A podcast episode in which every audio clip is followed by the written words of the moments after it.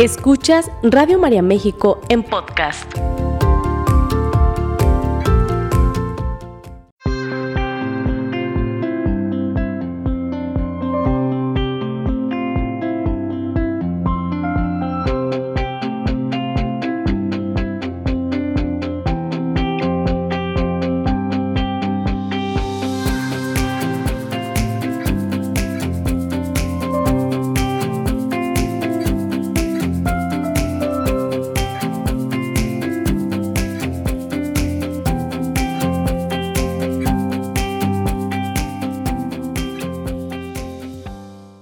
Muy feliz año 2023, mis queridos amigos de Radio María. Qué gusto saludarlos en este programa de escuchoterapia especial para ti, porque mira, yo sé que muchas veces vamos compartiendo muchas cosas y vamos hablando de matrimonio, de familia, de alegría, pero pues el día de hoy en esta programación especial de Año Nuevo, quiero con mucho gusto saludarte y quiero decirte varias cosas que traigo por ahí en el corazón, así que no te desconectes de Radio María en México porque te queremos acompañar en este primer día del año. Soy Juan Antonio González y bueno, te recuerdo que podemos estar en contacto a través de los distintos eh, medios y las distintas formas de comunicación.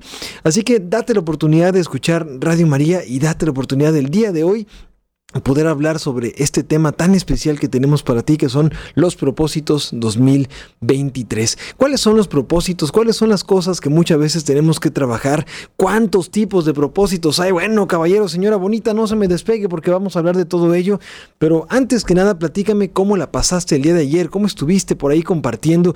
Hay muchas personas que dedican esta jornada de, eh, nocturna, esta velada para esperar el año nuevo, pues a través de la oración. Hay personas que eh, lo están haciendo a través de una reunión familiar, hay personas que dicen, no, yo no, yo me voy a dormir a gusto y se acabó. Bueno, como sea que tú hayas decidido, platícame cómo te fue, cómo te sentiste y sobre todo cómo despiertas, porque el día de hoy tenemos una nueva oportunidad y no solamente porque sea año nuevo, sino porque realmente en cada momento de la vida tenemos una gran oportunidad y tenemos otra posibilidad de hacer las cosas diferente. Así que date también este tiempo para verificar en dónde vas, por dónde vas caminando y sobre todo a dónde quieres llegar en este proceso tan lindo eh, pues de, transmisión, de, compartir, de aprendizaje, pues que se le llama vida, ¿no? Así que, bueno, pues eh, quisiera empezar con una pequeña reflexión. Dicen por ahí que cada, cada año viejo, cada noche de año viejo, pues eh, vamos, vamos revisando qué, qué pasa con nuestra vida, en qué camino estamos transitando y sobre todo qué personas han marcado mi historia.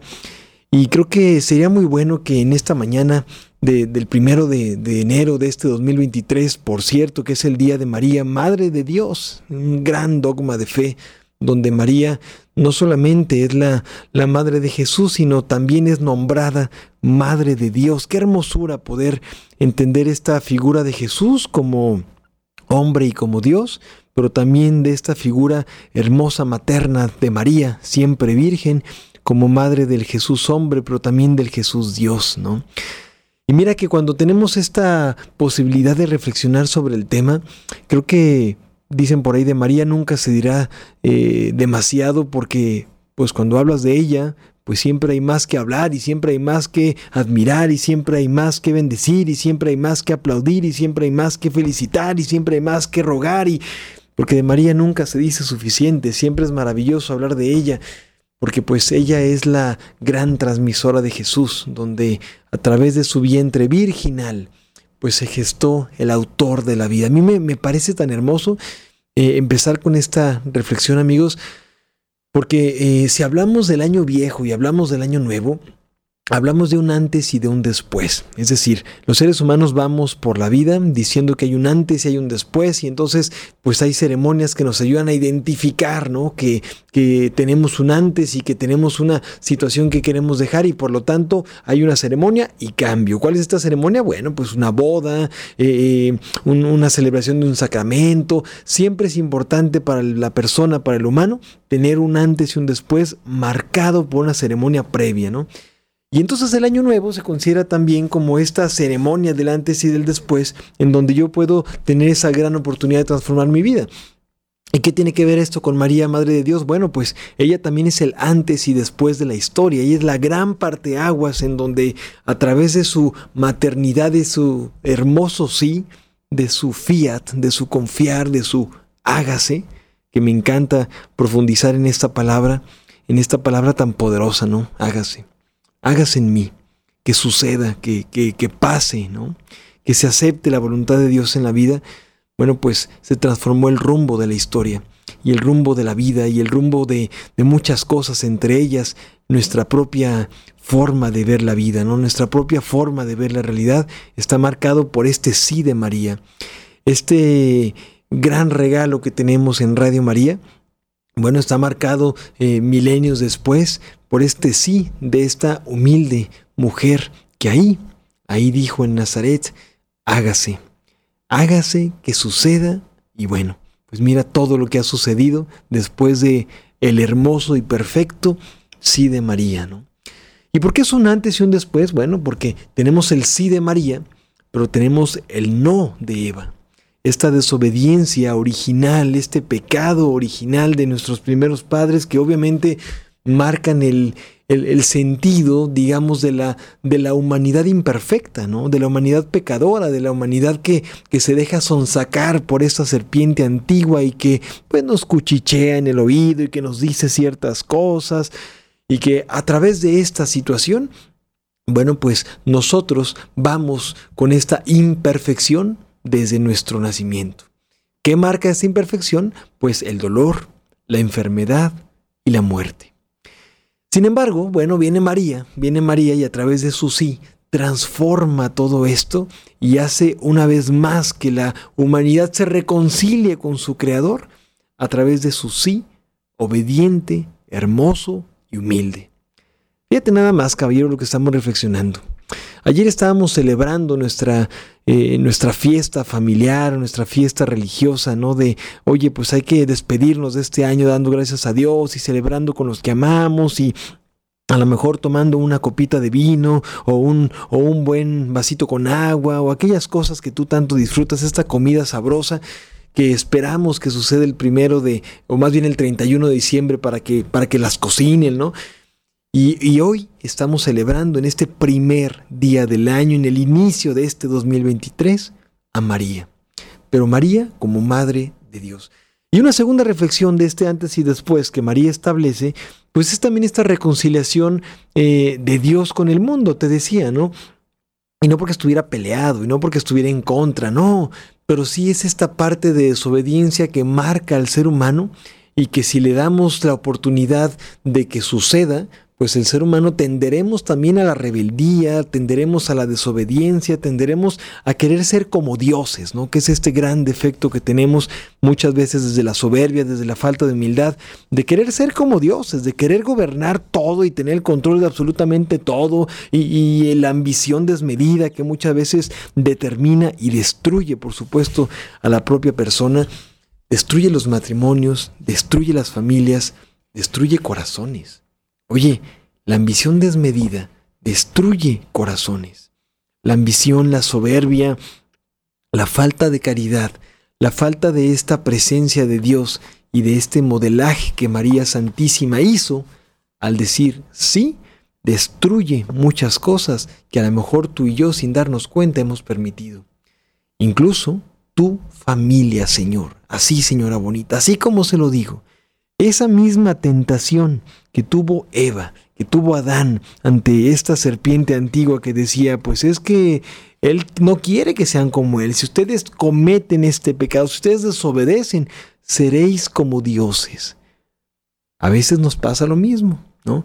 Y estamos en el matrimonio y estamos en la familia y estamos en la vida y escuchamos esta vocecita falsa y estas mentiras que nos dicen, y seréis como dioses. Así que bueno, de entrada contextualizamos esta parte y entramos entonces en esta hermosa virginidad de María Madre, en donde se recuerda pues que ella, pues como dogma de fe, esta Madre de Dios, pues tiene que ser honrada, celebrada y sobre todo admirada, ¿no? Porque esa esclava del Señor, como ella misma se autonombró, pues hoy es una mujer honrada y venerada por millones de personas a lo largo de la historia, ¿no? De hecho, les voy a platicar, leía una, una revista que decía que María es la mujer más influyente de la historia de la humanidad. Qué hermosura, ¿verdad? Que es la mujer más influyente de la historia de la humanidad, María, ¿no? la figura de María, lo que representa María, la maternidad de María, la sencillez, la humildad, la obediencia de María, han logrado posicionarla en la parte humana, digámoslo, como la mujer más influyente de la historia de la humanidad. Pero entonces entendemos que en este primer escenario tenemos a Adán, tenemos a Eva, tenemos al pecado original, tenemos a esta falla que, que hasta cierto punto marca al ser humano como tendiente a la debilidad en muchas cosas, anhelo con este deseo tremendo de alcanzar a Dios, porque lo tuvimos, porque estuvimos ahí y hasta cierto punto perdimos esta oportunidad, pero también a través de María se nos vuelve a dar esta oportunidad. Porque reflexionando en esta imagen de la Inmaculada Concepción, que también celebramos hace poquito, el 8 de diciembre, bueno, encontramos en este segundo dogma también mariano, encontramos como María Santísima, en esta imagen, si ustedes se han dado cuenta de la Inmaculada Concepción, eh, ella está pisando a la serpiente. Ella está pisando a la serpiente, que también, por cierto, la serpiente tiene una manzana en la boca. Y si tú no te has preguntado por qué pasa esto o qué sucede con esto, déjame decirte que esta serpiente antigua es la misma serpiente a la que Eva sí escuchó. Es la misma serpiente a la que Eva sí le prestó atención, a la que Eva sí decidió obedecer. Qué fuerte pareciera que es, una paradoja, ¿no? Pero pareciera que em, lo que la serpiente susurraba en el corazón de Adán y Eva era que no obedecieran a Dios, cuando la verdadera situación que estaba ocurriendo es que los invitaba a que le obedecieran a Él, a ella, al mal, ¿no? A la, al error, a la equivocación. Estaba invitando a que obedecieran al pecado, ¿no? Y bueno, pues entonces, ¿qué pasa? Encontramos en esta imagen de la Inmaculada Concepción de María cómo María Santísima fue concebida sin esa marca con la que tú y yo fuimos concebidos, sin esa marca en la que tú y yo fuimos hasta cierto punto, eh, no quiero decir determinados, porque no es así, pero sí, pues sí marcaditos, ¿no? Valga la redundancia, con esta lesión inicial del corazón que vamos eh, vamos cargando por la vida y que tenemos que luchar con ella toda nuestra existencia, ¿no? Por lo menos en, este, en este mundo humano. Y entonces llega esta mujer sencilla, humilde, que dijo sí y que nos da otra vez, a través de su divinísimo Hijo que está en su vientre, la oportunidad de hacer las cosas diferentes. Ese es el antes y el después. Ese es el antes y el después de una vida. Ese es el antes y el después de una historia. Ese es el antes y el después de una de, de, un error que se ha cometido y con el cual nosotros hemos estado lidiando. Y pasa el tiempo, amigos, y reflexionamos sobre la historia de María como Madre de Dios, como esa mujer que se libra de esta culpa del pecado original, porque Dios creó en ella toda pureza, toda perfección y toda humildad. No es una mujer presumida, no es una mujer suntuosa que va por la vida echando en cara a todos. Yo soy la madre de Dios, yo soy una mujer con influencia, yo soy una, una persona poderosa, yo soy... No, no, no, no, María va sencilla y orante. Y una, un ejemplo de todo esto está en la figura de nuestra hermosa Virgen de Guadalupe. Si tú has prestado atención a esta figura hermosa, que estoy seguro que lo has hecho, María de Guadalupe está orando, está orando. En algún momento me acuerdo que un, alguien me dijo, es que ustedes están adorando a una diosa.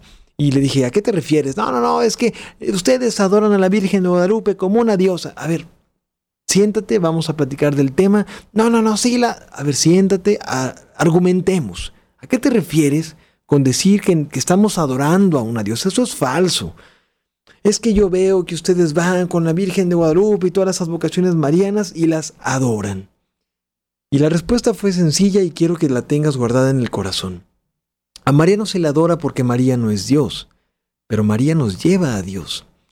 Y María de Guadalupe, en esta imagen hermosa en el Tepeyac, María está orando. Fíjense bien, María está orando, María tiene sus manos juntas y María tiene su cabeza inclinada. Una diosa no ora, Porque ¿a quién le oraría? ¿Estamos de acuerdo?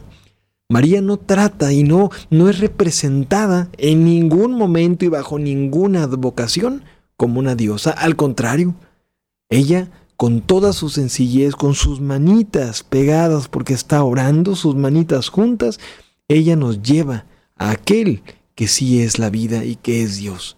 María es este gran camino hermoso para poder llegar a Jesús también. Pero no la adoramos. Y entonces él se quedó callado y me dijo, nunca había prestado atención a esto. Claro, por supuesto. ¿Cómo crees tú que vamos a posicionar o que se va a posicionar ella como una diosa cuando ella misma está orando? ¿A quién le oraría si ella es una diosa? Eso es falso. Ella ora porque ella ora a Dios. Ella hizo una oración en las bodas de Caná cuando le dijo a su hijo, hijo, ayúdalos. Hijo, ayúdalos, se acaban de casar y se acabó el vino del amor. Y entonces ella hizo una oración. Ella hizo una oración en cada momento de su vida, dice la Sagrada Escritura, guardaba esas cosas en su corazón. Y claro, hacía una oración con ello.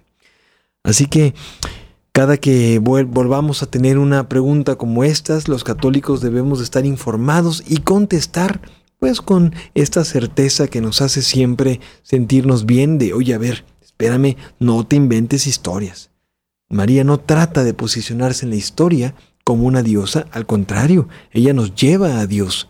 Ella, ella nos lleva a Dios. Pero ¿sabes qué pasa?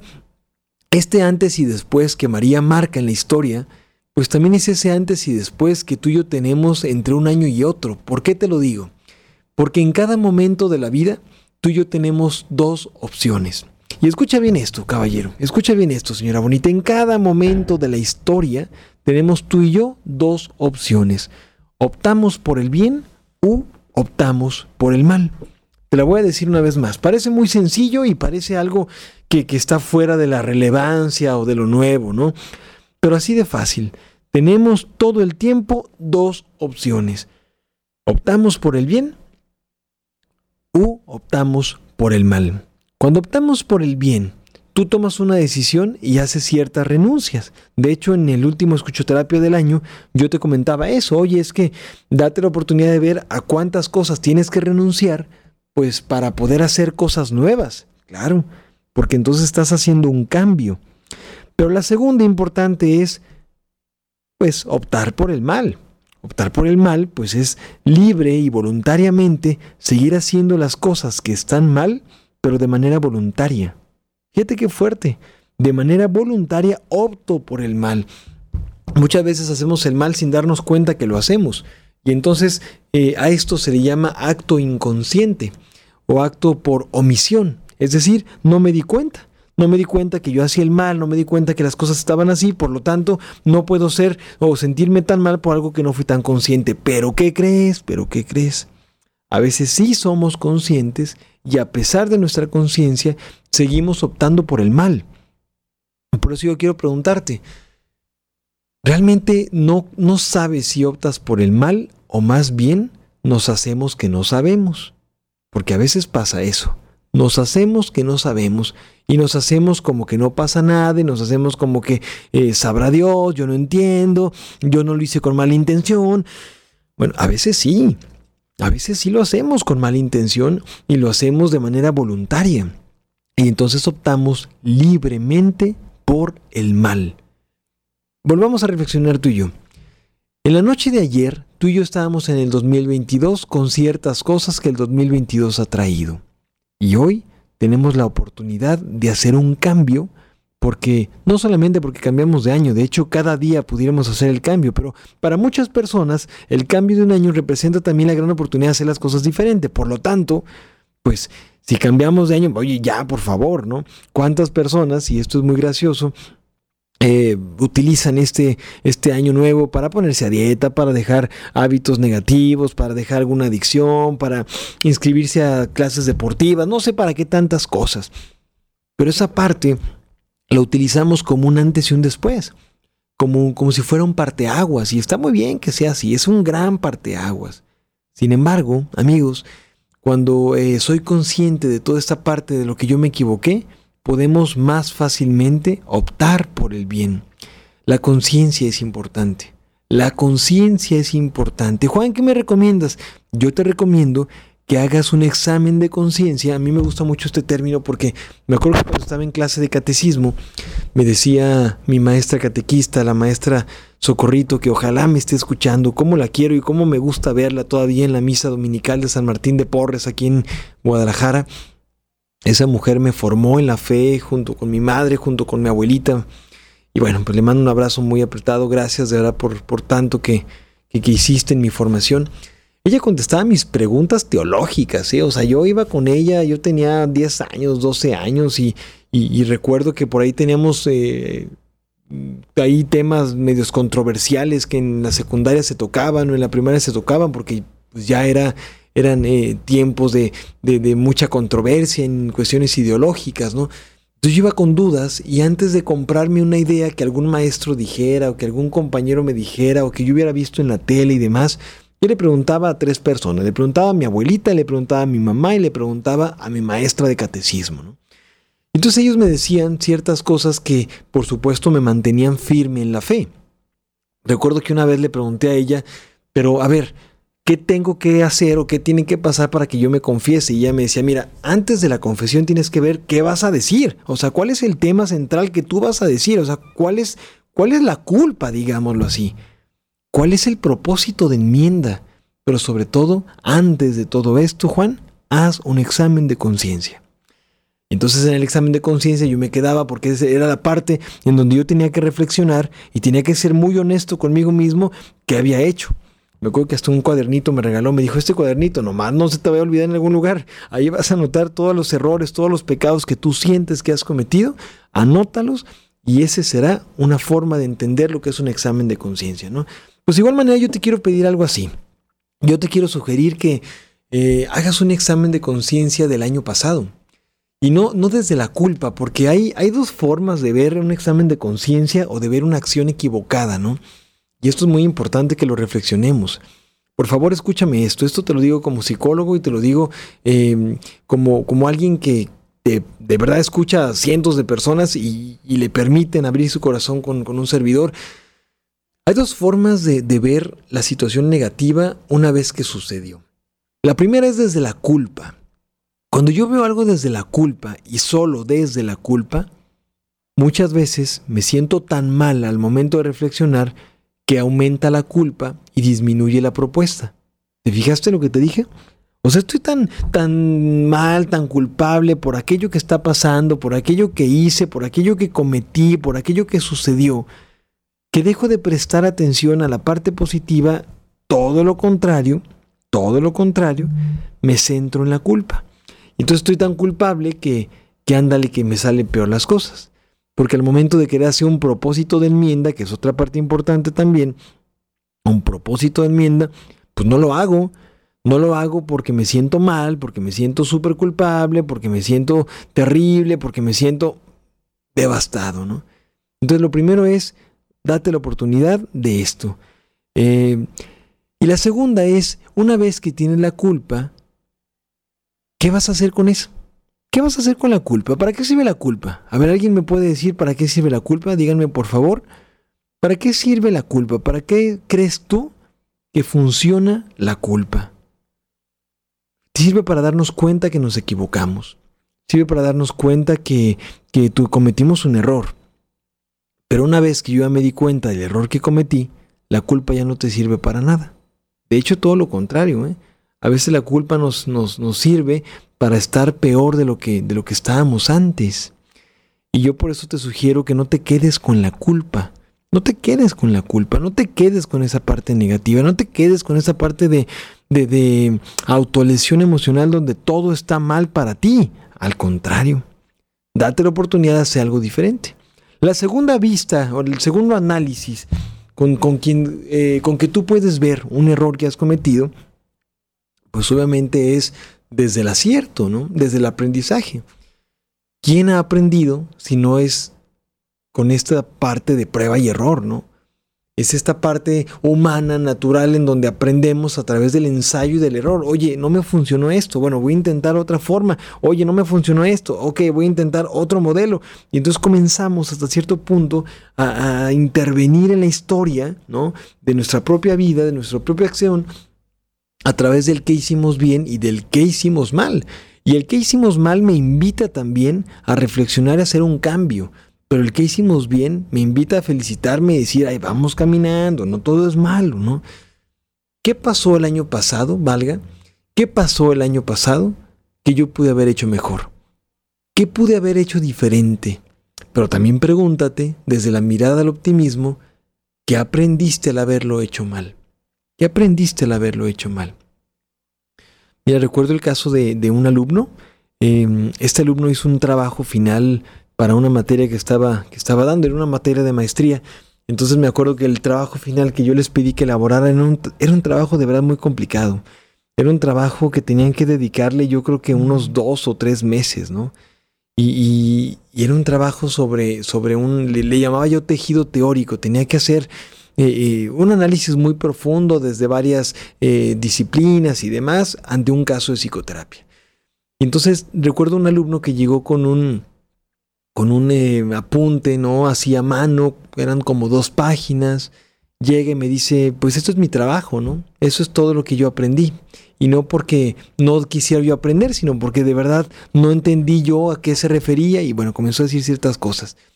Leí yo el apunte, leí yo el trabajo final que pues prácticamente él estaba seguro que yo lo iba a reprobar por lo que me estaba entregando y le hice un par de preguntas, ¿no? Cuando yo le pregunté, oye, ¿qué aprendiste con esto? Me dio una respuesta magistral que quiero compartir contigo. Me dijo, con esto aprendí y me dijo una serie de cosas de psicoterapia, me dijo una serie de cosas de lo que hacemos en, en psicología, etc.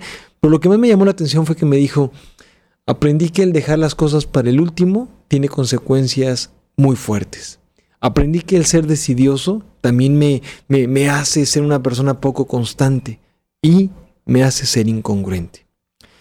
Yo le dije, bueno, pues es el primer cinco que voy a poner en mi vida con mucha alegría, porque si no lo hago, entiendo que no tendrás tu consecuencia. ¿no? La persona recibió sus cinco, un alumno de maestría, imagínate tú, un hombre de 40 años, ¿no? El, maestro era más chico que el alumno, y resulta que toma su calificación y me dice, la firmo con mucha alegría porque entiendo que he aprendido. Y creo que eso es lo más importante que me he llevado en esto, que yo pude haber hecho las cosas diferente, pude haber aprendido, pude haber hecho ciertas cosas, pude haber hecho y tenido ciertos resultados y yo decidí no hacerlo. Entonces me llevo bien mi calificación. Y se llevó sus cinco. ¿A qué me refiero con esto, amigos? Miren, muchas veces vamos por la vida y creo que te ha pasado a ti también eh, tratando de, de, culpar a todos los demás de cosas que han pasado conmigo. ¿Te ha pasado que culpas a las personas de cosas que no son eh, obviamente tema de ellos? ¿Te ha pasado que culpas a los otros de asuntos que solo te corresponden a ti? Bueno, si te ha pasado, déjame decirte que estás en una gran oportunidad para cambiar esta parte. Porque si tú le das ese poder a los otros, pues realmente estarías eh, siendo cómplice hasta cierto punto de un asunto de pasividad. Y una persona que toma decisiones de manera pasiva, pues claramente es una persona con, con poca tendencia de ejecución, ¿no? O sea, a lo mejor podemos saber mucho, podemos hacer muchas cosas, pero pues estamos en la pasividad, estamos simplemente en esto, qué absurdo sería, ¿no? Date la oportunidad de verdad de tomar un rol distinto y de ver, oye, objetivamente, ¿qué pasó el año pasado, valga, para que las cosas eh, sucedían de esta manera, no obtuviera esta respuesta, etcétera. Pero ¿qué pude haber hecho para que las cosas fueran diferentes? Ese sí es un aprendizaje significativo. Y la segunda, una vez que la veas, por favor, por favor, no repitas un error por el que ya has caminado. No, no repitas una falla que tú ya conoces, no repitas una falla que ya has transitado, pues. Muchas veces los, seres humanos vamos caminando por lugares que ya recorrimos y de los cuales ya nos habíamos caído y ya nos habíamos tropezado, y ya habíamos tenido crisis, y ya habíamos tenido desaciertos, y ya habíamos tenido muchas cosas y seguimos caminando por ahí. Cuando yo pregunto por qué pasa, por qué sigues caminando por ese lugar, La respuesta más certera y la respuesta que muchas veces decimos es, porque no aprendí, porque no aprendí la lección. Bueno, pues ahora es un gran momento para aprender la lección, para darme cuenta qué pude haber hecho mejor, y sobre todo qué dejé de hacer por decisión propia. Reflexionemos unos minutos sobre esto, amigos. Estamos iniciando un nuevo año, estamos iniciando una nueva historia, estamos iniciando un nuevo comienzo y por más redundante que pareciera mi comentario, la verdad es que este comentario es real para ti. Todo momento, en toda oportunidad, tenemos la gran gracia de Dios de volver a empezar. Pero cuando se nos da esta parte de volver a empezar, muchas veces no empezamos porque decimos que no podemos, porque decimos que no sabemos por dónde, o simplemente porque creemos que no tenemos tiempo. Si tú estás aquí, en este momento, escuchando este programa, en este primero de enero del 2023, en este año tan importante donde Dios quiere que ahora sí las cosas sucedan de una manera extraordinaria para ti, significa que sí tienes tiempo, significa que sí tienes oportunidad y significa que hoy sí puedes lograrlo todavía. ¿Qué vas a hacer entonces? ¿Qué vas a hacer con eso? ¿Qué vas a hacer ante todo esto que te pasa?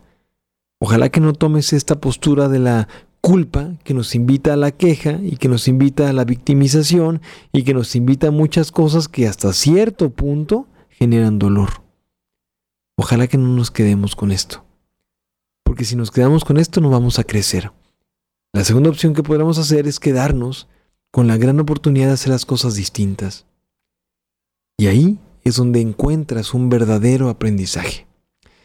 Mire, señora bonita, yo creo que hay muchas cosas que podríamos hablar, pero ciertamente eh, lo que yo quiero que tú conserves en tu corazón, con lo que tú quiero yo, con lo que yo quiero que te quedes, por lo menos en este programa, es la posibilidad de hacer consciente, de hacer consciente que tú puedes cambiar tu vida si tú quieres y que Puede ser año nuevo, puede ser semana nueva, puede ser el fin de semana, puede ser en este momento, puede ser el próximo mes. No tiene que haber un antes y un después así. Sin embargo, es mucho más fácil para los seres humanos hacer un antes y un después para poder transformar las cosas.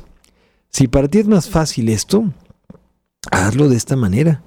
Si para ti es más sencillo el poder tener un antes y un después, claro, pues entonces date la oportunidad de hacer las cosas como te hubiera gustado, como te hubiera gustado que pasaran y que en su momento no pasó. Mira, cuando tú analizas esto, a la luz y a la, a la verdad, pues, de muchas cosas, entenderás que puede haber un gran cambio en tu vida. No culpemos a nadie. No culpemos a nadie. Adán y Eva se culparon uno al otro, acuérdate. Se culparon uno al otro y se escondían de Dios. ¿Por qué se culpaban? Porque ellos sabían que estaban en el error. Ellos sabían que estaban en el desacierto. Mariano culpó. Mariano culpó de su sí. Y vaya que tampoco la tuvo fácil. Nosotros, ¿cómo le hacemos con nuestras decisiones? Culpas, te la pasas echando a lo mejor como eh, esta omisión de no, yo quisiera, pero pues la verdad es que no, yo me hubiera gustado, pero ella me provocó, él me provocó, eh, yo hubiera querido algo distinto, pero... Sí, culpar está facilísimo. De hecho, es bastante fácil culpar y quedarnos solamente con la sensación de que, bueno, pero por lo menos no fue mi culpa. Y te tengo una sorpresa. No habrá sido tu culpa, pero fue tu decisión. Y yo creo que en este momento donde tú hagas tu examen de conciencia, donde tú analices en qué te equivocaste el año pasado, te quiero sugerir con todo el respeto, pero con toda la contundencia, que no estés tú, que no estés tú obsesionado, obsesionada con encontrar responsables de lo que tú mismo has decidido. Me encuentro muchas veces con familia que dicen, oye, yo quisiera ser diferente, yo quisiera ser menos violento, yo quisiera ser distinto, pero ¿cómo le voy a hacer si mis papás me trataron tan mal, si mis papás fueron de esta manera, si yo no tuve una presencia, si bla, bla, bla, ¿no? Bueno, pues entiendo que a lo mejor te faltaron ciertos modelos, em, no sé, de inspiración, o a lo mejor tus padres se equivocaron, como tú también te has equivocado muchas veces, ¿no? Pero no se trata de eso. Se trata de ver, oye, si encontraste el error, ¿qué puedes hacer para cambiarlo? Porque si tú repites el error, pues entonces no hay aprendizaje. O sea, no por haber vivido un asunto de violencia en mi familia, tengo el permiso de ser violento. Perdóneme. Y a veces así lo hacemos, ¿eh? Es que yo tengo el permiso de ser violento. A ver, no, es como si yo dijera, ah, no, yo voy a pecar bien, bonito y sabroso, porque Adán y Eva pecaron, y si ellos se equivocaron, pues que no me equivoque yo. A ver, sí, tenemos una tendencia, tenemos una debilidad, tenemos algo que nos ha marcado y con lo cual vamos a estar peleando durante toda nuestra vida. Estoy de acuerdo. Es esta humanidad imperfecta que a través de este momento específico de la historia se dio. Sin embargo, eso no justifica que yo pueda hacer lo que yo quiera en el nombre de lo que he vivido. ¿Estás de acuerdo? Porque dice una frase muy buena, no se vale salpicar con mis heridas del pasado a mis personas del presente. Mis heridas del pasado son del pasado y si yo no las he curado, discúlpame, son mi responsabilidad. Lo que también es mi responsabilidad es que el presente sea diferente a como yo mismo me lo he planteado a través de la herida del pasado, donde tiendo a la victimización, donde tiendo al drama, donde tiendo al dolor, donde tiendo a muchas cosas, ¿no? ¿Qué cosas del pasado puedo traer para el presente para aprender? Pero qué cosas del pasado tengo que dejar atrás y ya no volver a usarlas, y no volver a utilizarlas, y no volver a mencionar nunca, se acabó. Entonces, la invitación es esta, que en este nuevo año tengamos una gran oportunidad, amigos, de, de reflexionar, de, de, hacer las cosas distintas a como las hemos venido haciendo, pero desde la conciencia, no desde la culpa. Te lo vuelvo a decir, la culpa nos ayuda solamente a sentirnos peor. Si tú ya supiste que te equivocaste, bueno, pues gracias a esa equivocación, hoy puedes decir, me equivoqué. Velo en sentido estricto de la palabra. Si no hubieras vivido la equivocación, hoy no sabrías que te equivocaste, por lo tanto no tendrías la posibilidad de actuar diferente. Sin embargo, si, si lo ves desde la culpa completa y total, pues claro que cada cosa que pase en tu vida será un drama, será complicado, será difícil y sobre todo será eh, una terrible lección, terrible lección de aquello que pude haber tomado como una gran oportunidad. Una terrible lección ante aquello, por supuesto, que hubiera sido una gran oportunidad. Oye, tres recomendaciones. Primero, haz conciencia. Haz conciencia. Date la oportunidad de hacer conciencia por ti. Date la oportunidad de hacer conciencia sobre qué pasa. La segunda, una vez que hagas conciencia, haz un plan de acción. Yo te lo dije en el, en el último programa de escuchoterapia del año. Oye, hagamos un plan de acción. Quiero que tú elabores un plan de acción de aquello que quieres lograr. Y la tercera, importante, una vez que tengas un plan de acción, bueno, pues identifica con qué te tendrás que enfrentar o a quién te tendrás que enfrentar y no me refiero a una persona, sino a veces a ti mismo, a ti misma, para poder lograrlo. Hay muchas cosas que tenemos que hacer, amigos. Tenemos que renunciar a muchos vicios que, que ciertamente nos encadenan. Tenemos que hacer conciencia, pero también tenernos paciencia. ¿Sabes algo? Como dato curioso, casi el 80% de los propósitos del año nuevo no son cumplidos.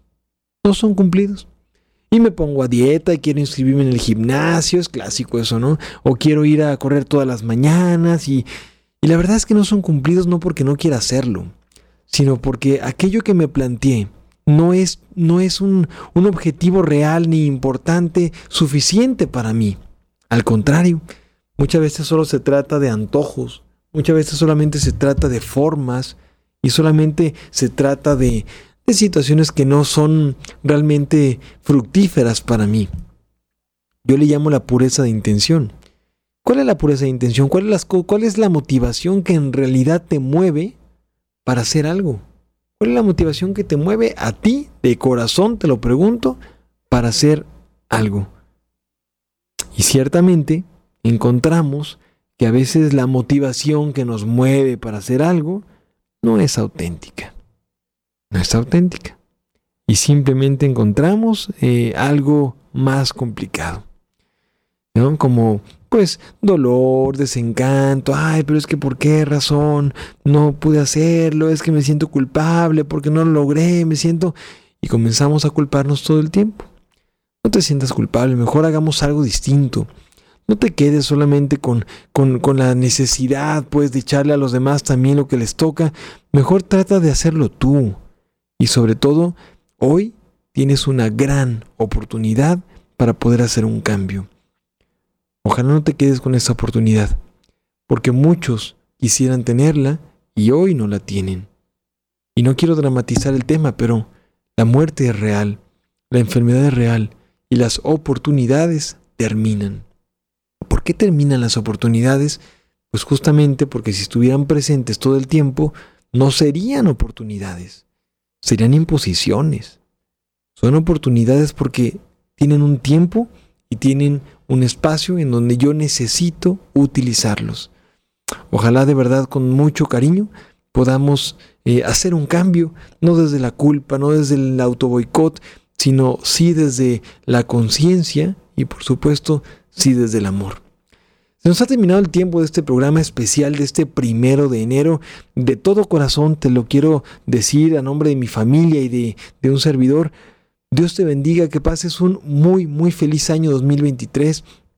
Este año vienen grandes cosas para ti y también para Radio María, así que pues no te despegues porque tenemos muchas sorpresas para ti y la primera importante que ya nos sorpresa es que celebramos nuestro 20 aniversario. Imagínate 20 años en México de Radio María, esta estación, esta pequeña gran estación que empezó como un sueño y un proyecto, hoy es una realidad en tantos y tantos países. Y bueno, pues este año, primero Dios y con tu ayuda, vamos a no solamente sostener esto que está ya construido, sino expandir mucho más esta señal de, de, Dios y este gran mensaje de buena, de buena voluntad. Así que apoya a Radio María, que pases feliz año 2023, pásala con quienes amas y sobre todo date la oportunidad que, de, de ver y de identificar en ti a quien más te ama a veces en el silencio, a veces en la discreción, así como María, está con nosotros y por supuesto, por supuesto es Dios. Soy Juan Antonio González, que tengas muy bonita mañana de este primero de enero y quédate en esta programación especial preparada con mucho cariño de parte de tus amigos de Radio María México. Bendecido y feliz año 2023.